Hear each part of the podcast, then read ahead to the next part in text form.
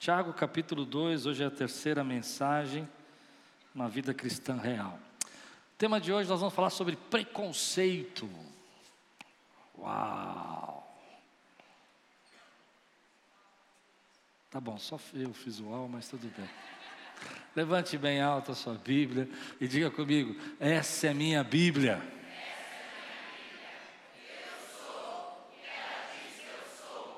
Eu tenho o que ela diz que eu tenho, eu posso. Abrirei meu coração, deixarei a palavra de Deus entrar, e nunca mais serei a mesma. Amém. Glória a Deus. Tiago capítulo 2, versículo de 1 a 13. Se os irmãos estão prontos, diga: Estou pronto. Amém. Deixa eu abrir aqui. Meus irmãos, como crentes em nosso glorioso Senhor Jesus Cristo, não façam diferença entre as pessoas, tratando-as com parcialidade. Suponho que na reunião de vocês entre um homem com anel de ouro, roupas finas, e também entre um pobre com roupas velhas e sujas. Se vocês derem atenção especial ao homem que está vestido com roupas finas e disserem: Aqui está um lugar apropriado para o Senhor, mas disserem ao pobre: Fique em pé ali, ou sente-se no chão, junto ao estrado onde ponho os meus pés, não estarão fazendo discriminação, fazendo julgamentos com critérios errados? Ouçam, meus amados irmãos, não escolheu Deus os que, os que são pobres aos olhos do mundo para serem ricos em fé e herdarem o reino que ele prometeu aos que o amam? Mas vocês têm desprezado o pobre, não são os ricos que oprimem vocês, não são eles que os arrastam para os tribunais, não são eles que difamam o bom nome que sobre vocês foi invocado. Se vocês de fato obedecerem à lei do reino encontrada na Escritura que diz: ame o seu próximo como a si mesmo, estarão agindo corretamente. Mas se tratarem os outros com parcialidade, estarão cometendo pecado e serão condenados pela lei como transgressores. Pois quem obedece a toda a lei, mas tropeça apenas um ponto, torna-se culpado de quebrá-la inteiramente. Pois aquele que disse, não adulterarás, também disse, não matarás. Se você não comete adultério, mas comete assassinato, torna-se transgressor da lei. Falem e ajam como quem vai ser julgado pela lei da liberdade, porque será exercido juízo sem misericórdia sobre quem não foi misericordioso. A misericórdia triunfa sobre o juízo. Vamos orar? Senhor, fala conosco nessa manhã. Traz a tua palavra ao nosso coração. Que venha o teu espírito, Senhor, e que possamos ser edificados profundamente, Senhor. Que isso possa ser algo que venha trazer força, graça, saúde às nossas vidas. Em nome de Jesus. Amém. Quando a gente começa estudando Tiago, a gente vai percebendo as dicas práticas e as coisas que ele está tratando, que são coisas que estão acontecendo na igreja primitiva. E o que ele está dizendo é que uma igreja pode acabar desenvolvendo uma cultura de discriminação e preconceito. Se a gente olhar o texto, fazendo uma exegese rápida do texto, ele está mandando um recado claro, evidente, para algo real que está acontecendo na igreja naquele tempo. Pessoas estavam fazendo discriminação gente estava tratando com parcialidade e com atitude até de uma certa arrogância os ricos, ao invés de tratar da mesma maneira os pobres. E esse comportamento precisava ser combatido, precisava ser ensinado para a igreja, porque pessoas estavam sendo excluídas naquela reunião de adoração e não expressavam o ensino de Jesus de amar o próximo. Então, Tiago vem falando de um padrão, uma cultura que estava sendo gerada dentro da igreja primitiva, que precisava ser combatido, que é uma cultura que vem do mundo. É, o mundo age assim, O mundo, se você entrar numa loja mal vestido, eles não vão te atender. Se você não tiver um carro do ano, eles não vão olhar para você. Essa é a cultura do mundo. O mundo valoriza as pessoas pela aparência, por aquilo que elas mostram ter. Então ele fala de anel de ouro, roupas bonitas e recebe um tratamento diferente. E Tiago está mostrando isso para nós. Ele está mostrando que de vez em quando a igreja precisa ser chacoalhada, lembrada por Deus que ela é uma igreja santa, separada, para expressar o amor de Jesus. Essa é a exegese do texto. E ele está dizendo: só que esse tema de preconceito não se trata apenas da questão social. Não se trata apenas entre ricos e pobres dentro da igreja. Existem várias maneiras que essa cultura pode entrar na igreja. Eu já vi, por exemplo, um certo preconceito dentro da igreja sobre pessoas espirituais e pessoas que não são espirituais. Já viram isso? Gente que fala assim: esse irmão era espiritual, esse irmão não é espiritual. Eu me relaciono com esse irmão, mas esse aqui, olha, infelizmente eu não consigo, porque ele tem muito que aprender de Jesus para me relacionar com ele. Esse tipo de relacionamento, quando começa a acontecer na igreja, essa parcialidade, esse relacionamento seletivo, precisa ser combatido. Mas existem várias maneiras da gente desenvolver essa cultura de parcialidade na igreja. Espiritualidade é uma delas, condição financeira, ah, tipo de gente, jeito que a gente gente que a gente gosta, que a gente não gosta. E Tiago está corrigindo isso na vida da igreja e está ensinando a igreja a ser diferente. Eu já vi algumas delas. Eu já vi algumas delas na minha vida. E uma delas que eu já vi aqui na Quírios, há muitos anos atrás, era uma frase: Esse não é meu tipo de gente. É um jeito chique de chamar pecados antigos de preconceito. Ele não é meu tipo de gente, quer dizer que aquela pessoa não é mais do que uma afinidade, você não gosta do jeito dela, você não aceita quem ela é, você não se envolve com ela. Eu me lembro de uma irmã que nós tínhamos aqui na igreja, e nós estávamos no retiro, e ela estava bem amoada no canto, assim, da, sentada, e eu fui perguntar para ela: o que, que você tem, o que está acontecendo com você, por que, que você está triste? E ela disse assim: é porque não tem ninguém aqui do meu nível. E eu disse: em que sentido você está falando? Do meu nível espiritual. Eu era um pastor novo, 24 anos, achava que podia salvar todo mundo. Hoje Deus já me libertou disso, graças a Deus. Eu aprendi que quem salva é Jesus, não sou eu. Mas eu achei que eu podia salvar aquela irmã. E eu disse assim: nem eu. Ela disse: nem você. Então ela se achou no direito de ficar sentada no canto. Eu já vivi momentos assim, onde a gente vai encontrar pessoas que não vão abrir seu coração para relacionamentos, elas vão se achar superior, a pessoas que não fazem parte da tua tribo, então você não fala com ela. Se você não gosta dos costumes dela, você não conversa com ela, e porque você se considera essa pessoa não tão espiritual com você, você também não quer falar. Mas às vezes a gente esquece, querido, que esse tipo de gente que você diz que não é o seu tipo de gente, é o tipo de gente que Jesus ama e morreu na cruz. Quem pode dizer glória a Deus por isso, meu irmão? Esse é o tipo de gente que Jesus morreu. Então nós deixamos isso acontecer e vamos dando desculpa, vamos falando: olha, esse é o meu jeito, é assim que eu trabalho, eu não gosto desse tipo de coisa. E Deus está falando para você: ei, eu amo essas pessoas, eu morri por essas pessoas. E muitas vezes a gente não enxerga que a bênção de Deus, a bênção que Deus tem para nós, estão nessas pessoas que não fazem parte da nossa tribo. Gente que não faz parte da tua tribo pode ser gente que Deus vai te usar para abençoar a sua vida. Eu já fui muito abençoado por gente que não faz parte da minha tribo. É? Gente que você fala, esse camarada é diferente. Esse camarada não é igual a mim, mas ele tem coisas que Deus fala com ele que eu preciso aprender. Você crê? Agora, existe uma outra forma da gente expressar esse preconceito também na igreja, que são as segundas intenções. Relacionamentos baseados em segundas intenções são relacionamentos como o Tiago está descrevendo: vê o anel de ouro, vê a roupa bonita e fala, é esse que vai abrir a porta para mim, para eu ser feliz, é esse que vai me colocar no alto lugar. E é difícil isso, porque quando você imagina que uma pessoa, porque está numa posição social diferente da tua, vai ser o abençoador da tua vida, você está colocando essa pessoa no lugar de Deus. E é Deus quem vai suprir as suas necessidades. Deus pode usar esse irmão abençoado? Pode, mas Deus tem milhares de maneiras de abençoar a sua vida e você não pode depender dele. Então, às vezes, você está fazendo favoritismos, achando que vai receber alguma coisa em troca, e infelizmente você está deixando de acreditar que o Senhor é quem vai abençoar a sua vida.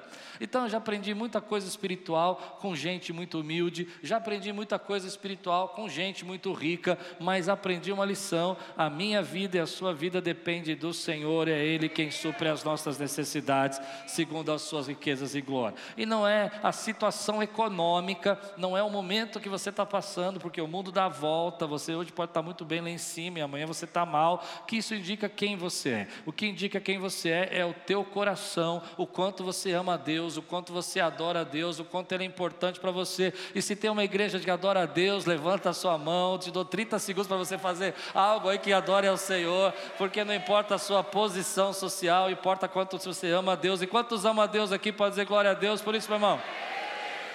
Mas estudando o texto, Tiago está indo forte combatendo esse grupo de cultura, de, de gente que está surgindo na igreja que não expressa o amor de Jesus. E às vezes a gente faz isso de tantas maneiras. A gente faz isso porque a gente olha um piercing da pessoa, então não conversa com ela, tem uma tatuagem, ela não pode ser sua amiga, e você começa então a impedir que Deus haja através da vida dessa pessoa, ou que Deus te, te use na vida dessa pessoa. Então a nossa visão precisa mudar, e a cultura, esse é o tema, a cultura vai surgindo dentro da igreja, e Tiago está aqui batendo forte, dizendo: ó, nomes bonitos para pecados velhos não funcionam. O que, que, são nomes bonitos? Não é meu tipo de gente, ah, eu não, eu não é minha tribo. Nomes bonitos para pecado velho, isso aí é preconceito, isso aí é sectarismo, é divisão na igreja, e você só está dando um nome bonito para pecados velhos. E por que, que não serve? Porque Jesus nos ensinou que nós temos que amar o nosso próximo.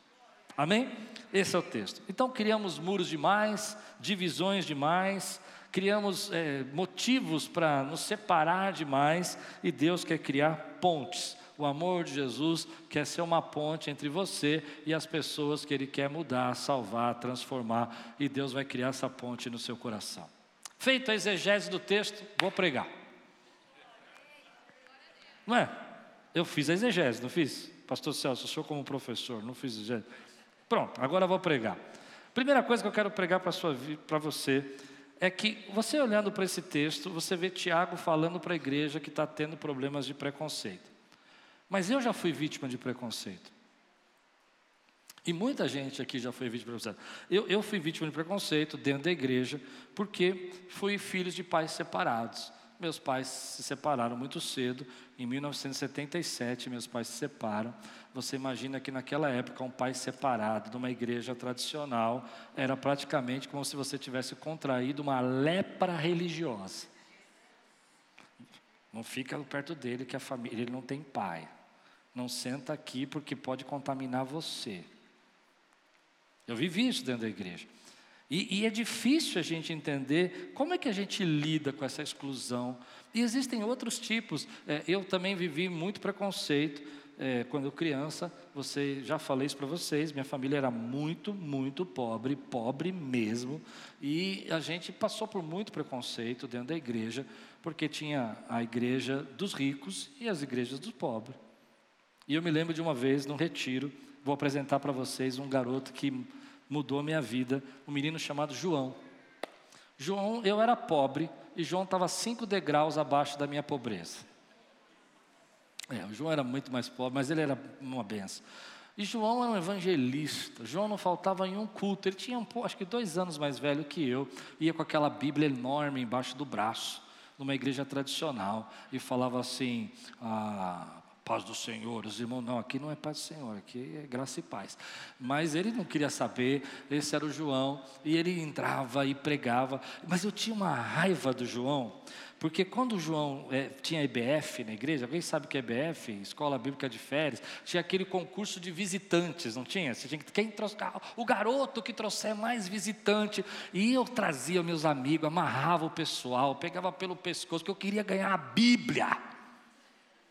Mas o João, o João desbancava qualquer um, ele trazia três peruas lotadas. Eu falei, João, onde que você sai para onde? Onde você arruma esse pessoal? Ele falou, não, é tudo o pessoal lá da vila, lá, e ele trazia e ganhava, todo ano o João ganhava. Todo, a gente até parava de concorrer com o João, falou, tá bom, João, você vai ganhar esse ano. Mas a igreja fazia naquela época uns piqueniques, uns piqueniques, é, acho que era num clube de campo da Sadia, não sei, eram uns piqueniques grandes assim, que ia toda a igreja, cada um tinha que levar sua comida e tudo mais. E eu me lembro que eu cheguei nesse piquenique e fui sentar numa mesa. E uma das senhoras estava na mesa e falou assim: não, não, não, aqui não, você não pode sentar. E eu levantei e fui procurar um lugar para sentar. E quando eu olhei, achei o João, sentado sozinho, sozinho, num quiosque sozinho para ele. Ninguém sentou com o João. Ninguém sentou. Quando eu sentei com o João, e fui ver o que ele tinha trazido para o piquenique dele. Ele tinha trazido pão com manteiga. Pão com manteiga. As mesas fartas, churrasco rolando no quiosque do lado, outra mesa cheia de tortas, doces e bolos na outra, e o João sentado com pão com manteiga. Eu disse para vocês que minha mãe não cozinhava bem, lembra? Eu falei para vocês já. Mas uma coisa minha mãe fazia bem que era um pão que ela fazia com presunto e queijo e tomate. Era uma delícia aquele pão. É a única coisa que minha mãe sabia fazer. O resto era coisa. Mas o pão era pão. E naquele dia ela tinha feito um pão para eu levar, com presunto, queijo, uma delícia. E a gente sentou ali, e daqui a pouco foi chegando uma família pobre, foi chegando uma outra família pobre.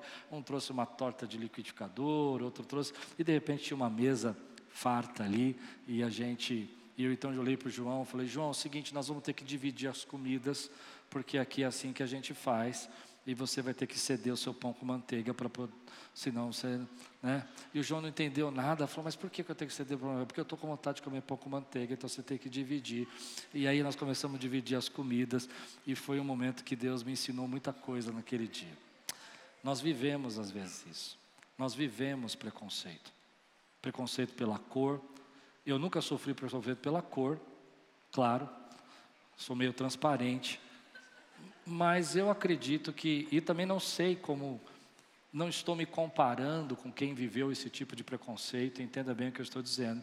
Eu estou dizendo que preconceitos existem dentro da igreja, fora da igreja, na sociedade. Existem preconceitos pela sua renda, existem preconceitos pelo seu nível social, existe preconceito pela coisa que você está passando se você é divorciado, existe preconceito porque você é solteiro e já devia ter casado. E a gente vive tudo isso na nossa vida e a gente precisa entender como que a gente enfrenta isso, como é que a gente encara isso na nossa vida.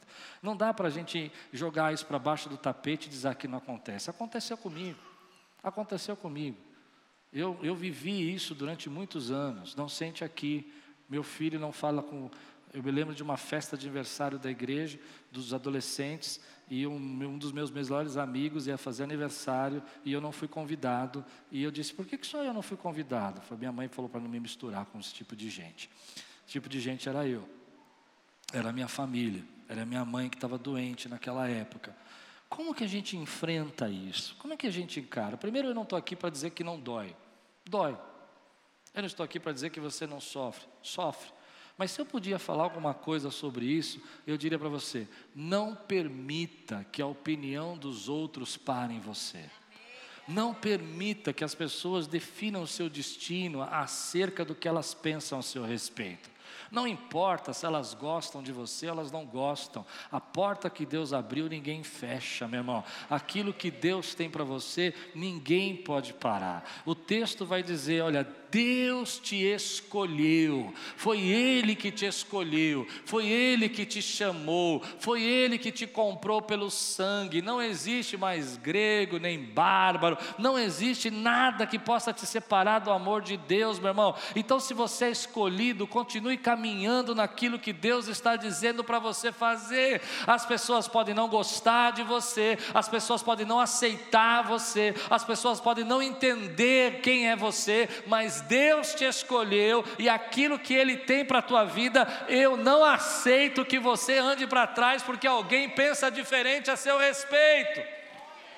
Isso é muito forte. Tem gente que vai olhar para você, como disseram para mim no começo do meu ministério: você não serve para ser pastor. Não importa o que as pessoas pensam, importa o que Deus diz a seu respeito. Se Ele te escolheu, meu irmão, ninguém pode parar o propósito de Deus para a tua vida. Ninguém pode parar. Eu não estou dizendo que não dói, eu estou dizendo que dói. Mas eu estou dizendo para você: se você não entender que isso pode ser uma artimanha para impedir você de avançar, e você começar a ter medo, e você começar a ter vergonha, eu tinha vergonha de sentar na mesa de algumas pessoas, porque eu não sabia comer até os meus 18 anos de idade. Então Deus teve que me ensinar a comer, Deus teve que me ensinar a ter modos, não importa o que Deus vai fazer na sua vida, mas eu sei que Deus não vai parar o teu destino por causa daquilo que as pessoas estão dizendo, não pare.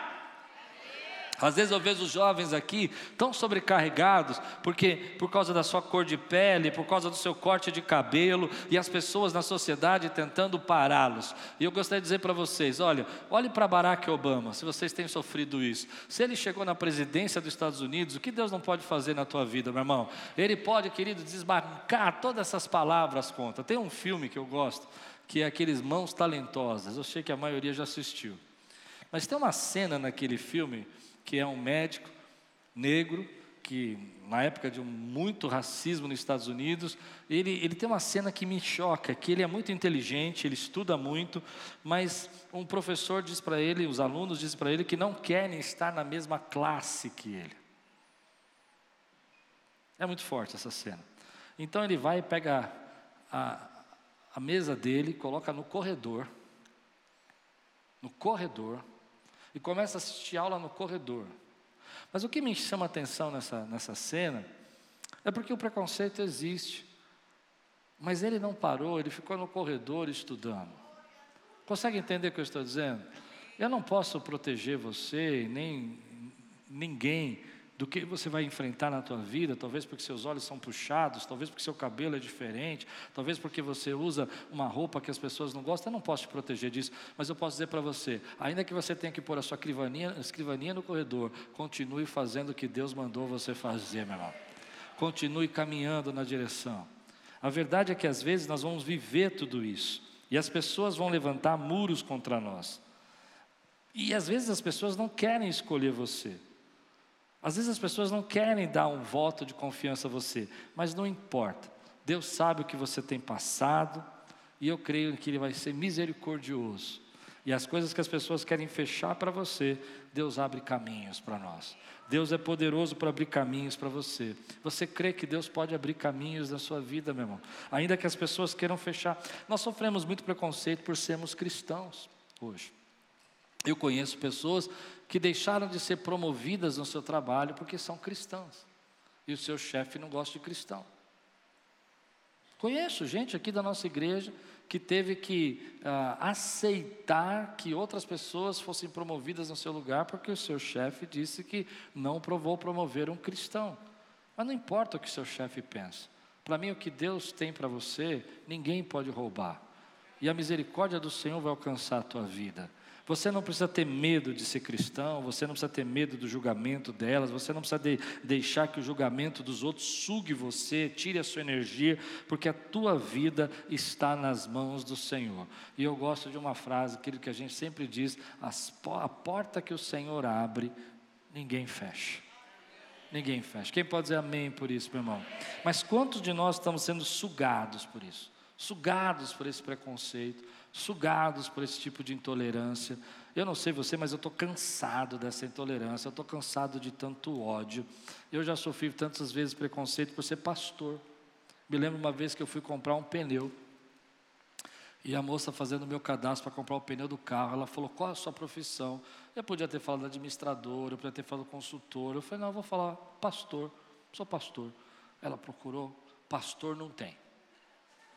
Falei, não tem? Não. Falei, o que, que tem aí? Ela falou, tem padre. Falei, serve, põe padre mesmo, tudo, tudo certo. Recentemente, agora, estava numa consulta com um médico, ele conversando comigo, todo sorridente, falando, se expressando. Falei, nossa, estamos ficando íntimo. Falei, se ele levantar a bola, já evangelizo ele, só estou esperando ele dar a brecha. Daqui a pouco ele olha para mim e fala assim: qual é a sua profissão? Falei, pastor. Ah, tá. Carimbou e mandou sair da sala. Não importa, querido. Não importa. Eu sei que foi Deus quem me escolheu.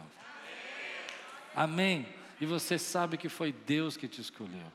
As pessoas estão criando muros. E cada dia mais o diabo está criando motivo para a gente se odiar. Parece que todo dia o diabo inventa uma história para a gente se odiar. É odiar pela política, é odiar pelos partidos, é odiar pelas escolhas, é odiar. Parece que tudo no mundo está levantando mais ódio, mais ódio, mais ódio. E, e, é, e nós somos vistos no mundo como os mais preconceituosos de todos. Sabe, eu acho isso complicado. Porque nós estamos nesse mundo, e o mundo cada vez levanta essa questão de ódio. Eu não sei você, mas eu estou cansado desse ódio, eu estou cansado de ver tanto ódio, tanta, tanta ira. Às vezes eu vejo nas minhas pregações, a pessoa nem escuta a pregação no YouTube, escreve um monte de palavras assim, me, me xingando, me falando. É tanto ódio que a nossa sociedade está envolvida. É tanto ódio no trânsito, é tanto ódio é, na maneira como a gente se expressa, porque a pessoa tem um carro melhor que a gente, então essa pessoa é mais querida, e você nem sabe que o carro dele está pago ou não está pago, de repente você está gostando de um cara que está com busca e apreensão no carro dele e você está achando que ele é o máximo. A gente está vivendo um mundo louco, irmão. E eu vou falar para você o que eu sinto no fundo do meu coração. Eu acho isso uma idiotice. Nós temos que amar as pessoas, porque Cristo amou a pessoa. Quer dizer que esse irmão é amado por você porque ele trocou de carro. Glória a Deus que ele trocou de carro. Mas se ele tivesse comprado um carro que fosse que você não gostava, ele ia deixar de ser amado? Não faz sentido, meu irmão. Jesus disse que nós temos que amar o nosso próximo. É isso que a igreja tem que expressar nesse tempo. Eu sei que mexer com isso, às vezes a gente não percebe os nossos preconceitos. Nós criamos tantos muros, tanta divisão, que nós impedimos de Deus usar pessoas para nos abençoar que não são nosso tipo de gente. Quando você lê o texto de Tiago, eu vou pregar à noite, lá à noite, assim, lá no texto da noite, você vai ver interessante, o Tiago vai fazer uma comparação que eu acho que seria até um, um, um problema para ele fazer essa comparação, porque ele vai falar de Abraão, o pai na fé. E ele vai falar que Abraão creu e as suas obras foram imputadas com justiça, porque ele e colocou Isaac para ser sacrificado. Abraão, você fala, uau, Abraão é meu tipo de gente, é o pai da fé. Amém? Só que depois ele vai dizer, e Raabe. Não, você não está entendendo. Ele vai colocar Abraão e Raabe no mesmo exemplo. Quem é Raabe? É uma prostituta. Dá para perceber o que ele está dizendo? Ele vai dizer: olha, pela fé, Raabe também escondeu os espias e os mandou embora, e isso foi também dito para ela como, como justiça, e ela fez parte da família de Deus. Olha que coisa linda. Quem é Raabe? Uma prostituta. O que, que ele quer dizer para nós?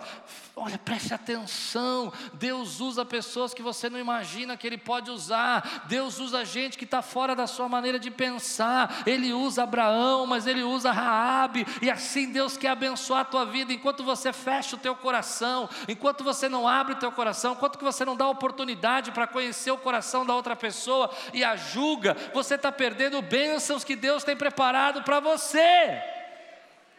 Por isso ele está dizendo: olha, o que Jesus nos ensinou, igreja? Ensinou a gente a amar. Ele ensinou a gente a amar. Por isso a Bíblia diz: Nisto conhecereis que sois meus discípulos, se fizerem muitos milagres se fizerem muitos sinais e maravilhas. Não, a Bíblia diz: Nisto conhecereis, Jesus falou: Nisto conhecereis que sois meus discípulos, se vos amardes uns aos outros. Embora eu possa ser alvo de preconceito, eu aprendi com Jesus que eu tenho que amar o meu irmão, eu tenho que dizer a ele sobre as bênçãos de Deus, e eu tenho que entender que Deus ama a vida dele. Deus ama a vida dele, embora eu não goste de algumas coisas. E aí tem uma diferença muito grande, porque hoje nós somos chamados de intolerantes, somos chamados de uma igreja preconceituosa, mas não confunda não gostar do pecado de alguém de não amar essa pessoa. Eu vou dar um exemplo muito franco para você, muito simples para você. Imagine que o seu filho está traindo a sua nora. Bom, seu filho está traindo a sua nora, mas você é seu filho. A posição dele de filho não vai ser quebrada jamais. Ele vai ser seu filho. Mas isso não quer dizer que você tem que ser conivente ao adultério do seu filho.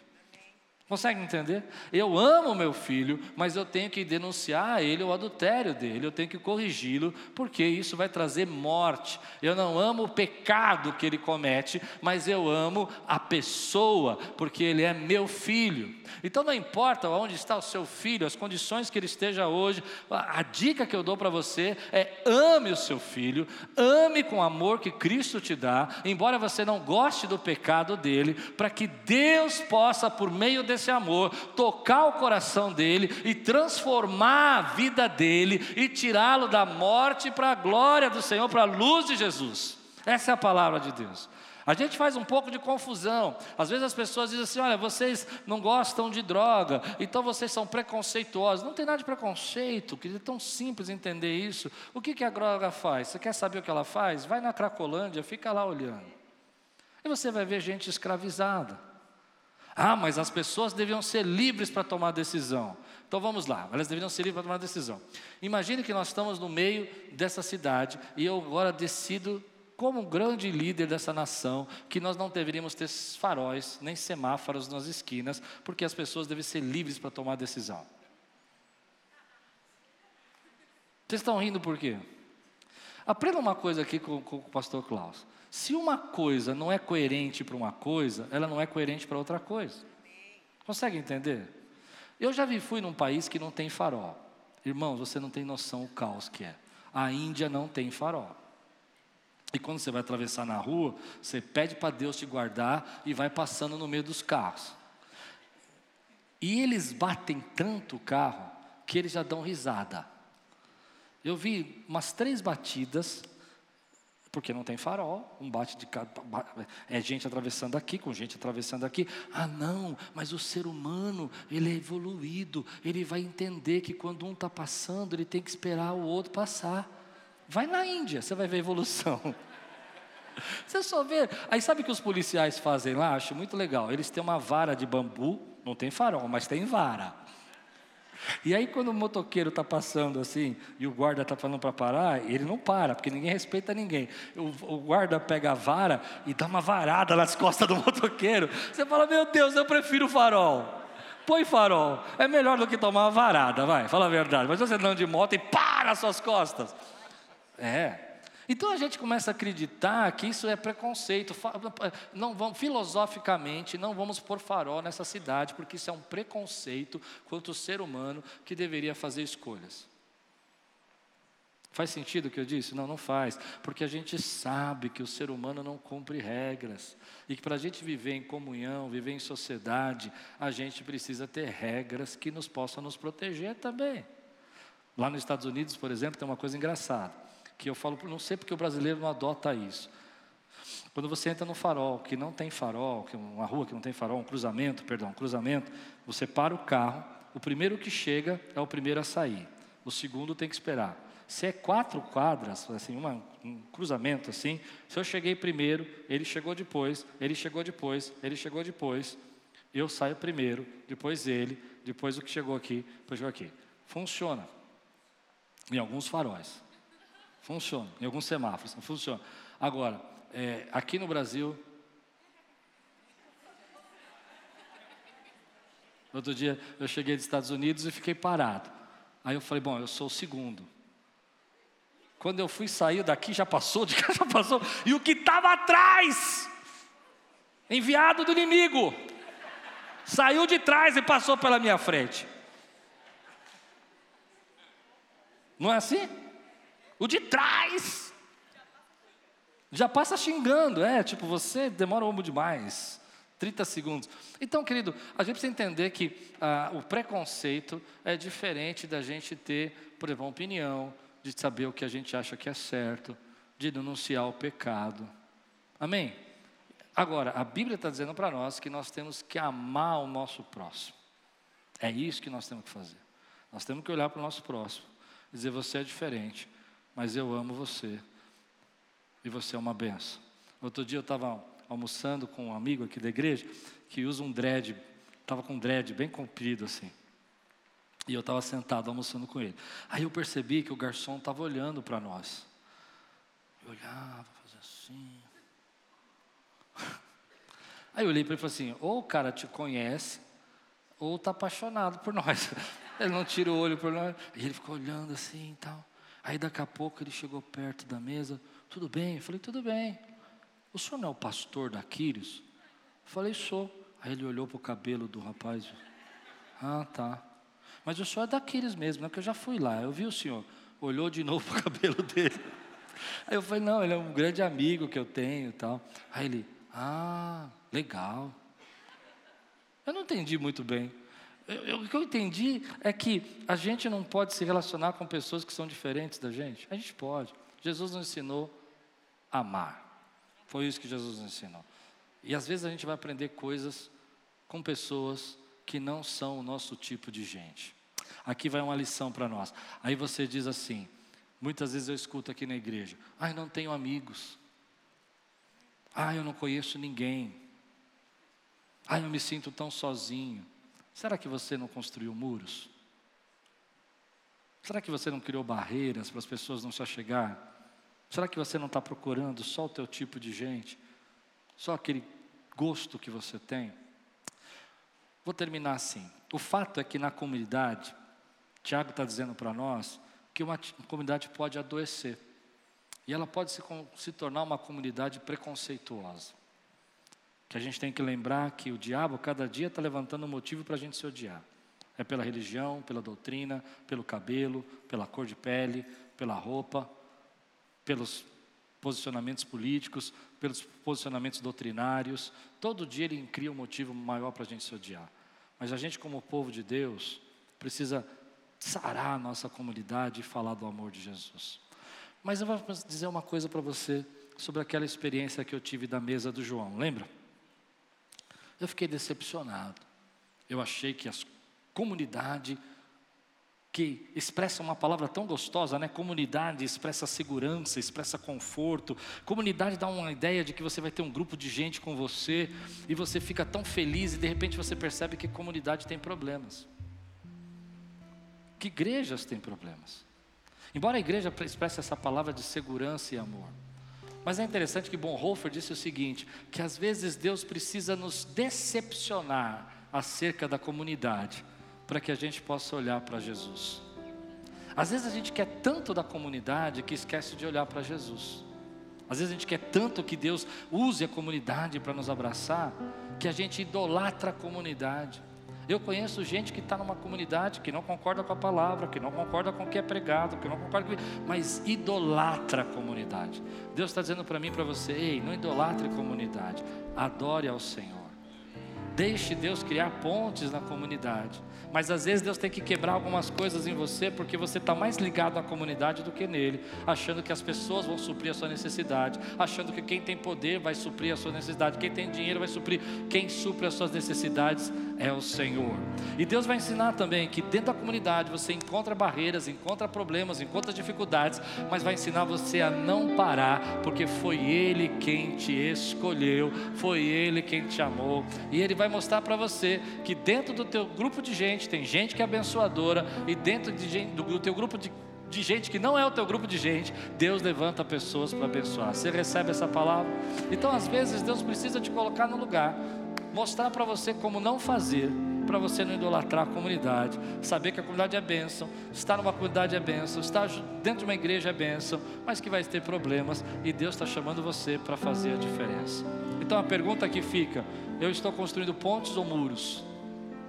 Eu olho para a pessoa e abro meu coração ou a julgo antes de saber quem ela é?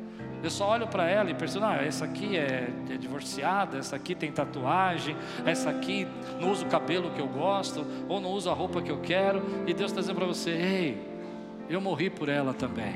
Eu amo, eu amo, eu a amo. Você está idolatrando a comunidade. Você está achando que a comunidade é acima de mim, mas não tem nada acima de mim. Só o Senhor é Deus, meu irmão. A igreja é um lugar onde a gente se ajunta, adora ao Senhor com pessoas diferentes. E uma das coisas que eu mais amo aqui na igreja é quanto mais gente diferente eu tenho aqui na igreja, mais eu vejo a graça de Deus, mais eu vejo a bondade de Deus, mais eu vejo o amor de Deus nesse lugar. Você recebe essa palavra hoje? Vamos ficar de pé, vamos adorar o Senhor, vamos orar. Que Deus possa criar pontes aqui. Abra seu coração. Tem gente aqui que você precisa conhecer. Ah, mas os meus amigos foram embora. Talvez eles tenham ido. Mas Deus está trazendo gente nova para você conhecer, gente abençoadora. Não tem ninguém no meu nível aqui. Cuidado.